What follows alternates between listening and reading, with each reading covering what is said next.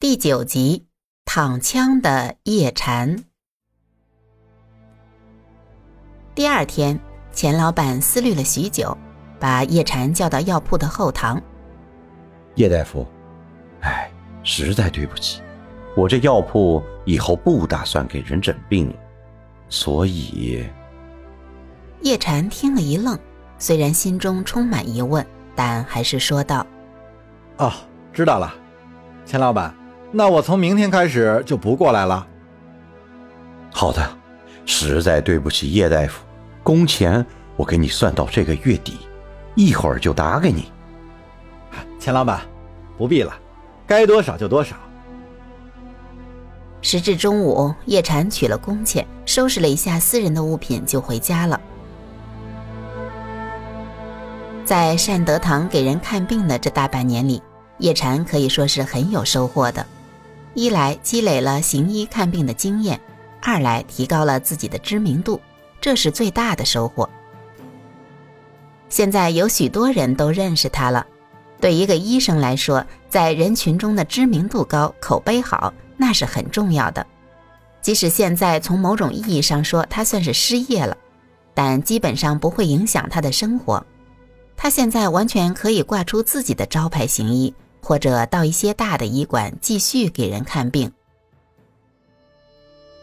但是叶禅现在想多研习一些从师傅那里带回来的道家典籍，所以本想将原来在善德堂坐诊的时间改成在家看书练功。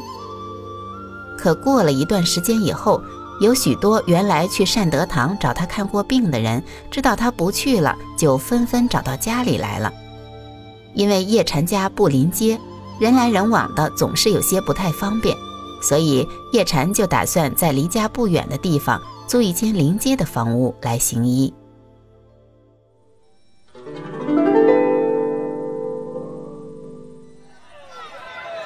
经过几天的查看和打听，在一条名叫百叶街的地方，叶禅找到了一处房屋，基本可以满足行医的需要。百业街正如其名，一条街上三教九流、各行各业都有。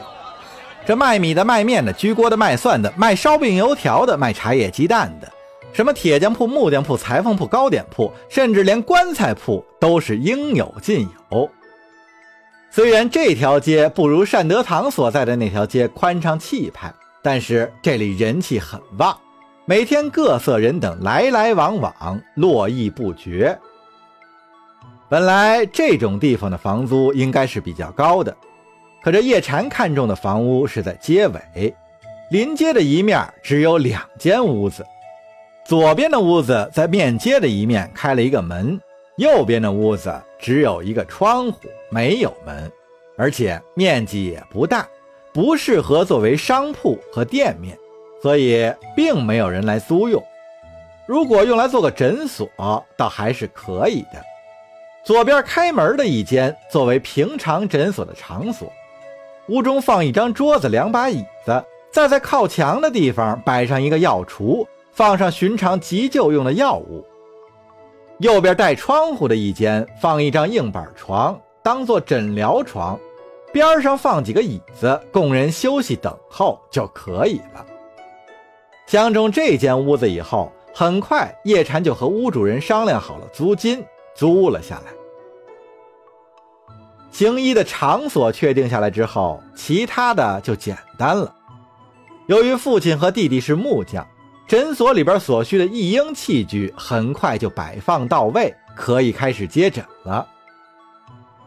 这个诊所的斜对面是一个铁匠铺，一个姓郑的师傅带着三个徒弟，整天叮叮当当的打制各种生产生活用品，有时还会打制一些刀剑。挂在铺门的两边，供人挑选。有人选中之后，他们就按要求配上握把和刀鞘，生意也算是不错。诊所的旁边是一个供人吃饭、休闲和聊天的茶点铺，提供各种茶饮和一些平常的食物。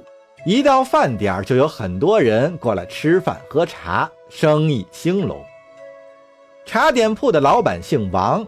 带着妻子和一双儿女，每天忙忙碌碌地照顾生意。一般情况下，在中午，叶禅会到王老板的王记茶点铺吃午饭，没过多久就和王老板熟识了。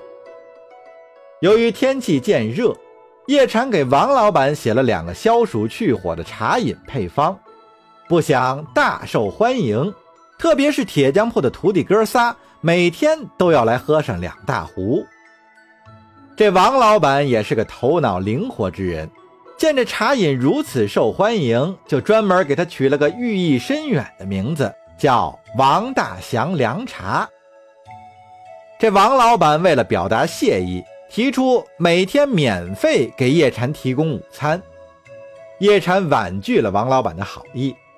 虽然每次王老板都不肯收他的钱，但叶禅还是将钱塞进柜台，就快步离开了。所以王老板总觉得欠叶禅一个很大的人情，他总在想办法要还上这个人情。经过聊天，王老板得知叶禅还未曾婚配，他就记在心上，因为王老板的堂姐就是一个有名的媒婆。人称王巧嘴儿，经他成就的姻缘特别多，其中还不乏豪门大户的人家。这王老板就想请他的堂姐给叶禅寻找一个德貌兼备的女子，成就一份好姻缘。其实啊，这王老板的堂姐不是别人，就是沈府大夫人梁氏找来给墨渊寻亲的那个王媒婆。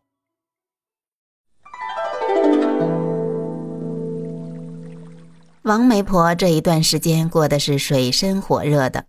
自从接了梁氏安排的差事以后，可以说是跑断了腿，磨破了嘴。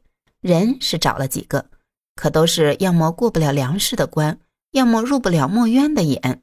一番折腾下来，还是一事无成。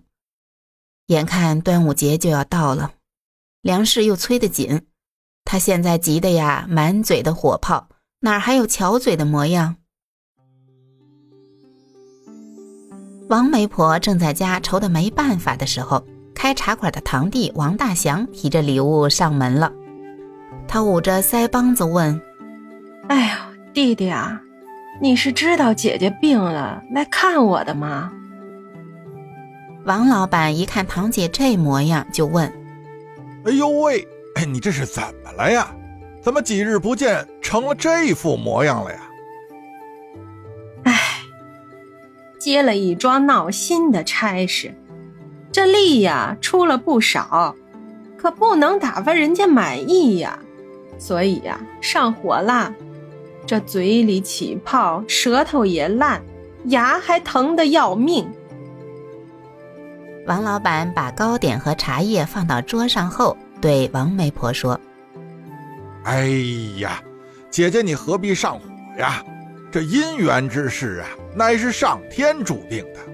你呀，只管把你那红绳牵，它成了呢，那自然是天意；这不成啊，也就是缘分不到。你这上了什么火呀？王媒婆听了堂弟的话，心里头稍稍宽慰了一些。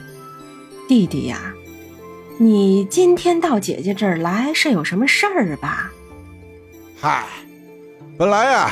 是有件事儿想请姐姐帮个忙，可是现在一见姐姐你这副模样啊，我也不好意思再开口了，不是？你还拿姐姐当外人吗？有事儿就说，姐姐要是能帮上的，绝不推辞。嘿嘿，我还真是有福啊，能有这么一个好姐姐。哎，那我可就说了，说。哎，我呀是想请姐姐给人说上一门亲呐。看来不是给我那侄儿和侄女说亲，那是给谁呀？嗨，不瞒姐姐您说，这人呀是我生意上的邻居，呃，他姓叶名禅，他是一个开诊所的郎中。你别说呀，这年轻人他真不错。也帮过你弟弟我的忙啊！我呀见他还未婚配，所以呢，这才想请姐姐您帮他寻一个好姻缘，我呢也算是还他个人情，不是？另外呀，哎，姐姐，这小伙子真心不错呀，不管是哪家的闺女，要嫁给了他呀，这将来肯定还会念姐姐您的好啊。王媒婆一听是自己专业范畴的事儿，来了些精神。这个人相貌如何？家世怎样啊？哎，这人长得呀，那肯定是没得说。在家里啊，排行老大，家里还有一个弟弟，一个妹妹。这家里的境况呢，也算是殷实的很。姐姐今天呀，要是没事儿，就在我这店里看看。哎，正好啊。这叶大夫给了我两个消暑去火的茶饮配方，这效果呀真不错。姐姐您试一试，哎，顺便呢在我这茶馆里待着，等一会儿叶大夫来了，您也看看人。王媒婆听后心里打起了算盘，这神府啊催得紧，眼见着时间可不多了。要不就拿堂弟说的这个叶大夫应付一下沈府吧，起码现在看起来应该是能符合沈府提的这几个条件的。想到这里，王媒婆就对王老板说：“好，你先回去，我收拾一下就去。你先不要声张，我先暗中看看。如果人呐真像你说的那么好。”我一定帮他寻个你都不敢想的好亲事。王老板见堂姐这么说，心里也很高兴，就乐滋滋的回去了。他可没在叶禅面前提起这事儿。姻缘这种事儿可遇不可求，能办成还行，办不成那就有点尴尬了。他也只是想让堂姐帮忙留意一下，遇着合适的就帮忙提提，等到事情八九不离十的时候再告诉叶禅。今天一看，堂姐好像对这事儿很是上心，所以她也感到很高兴。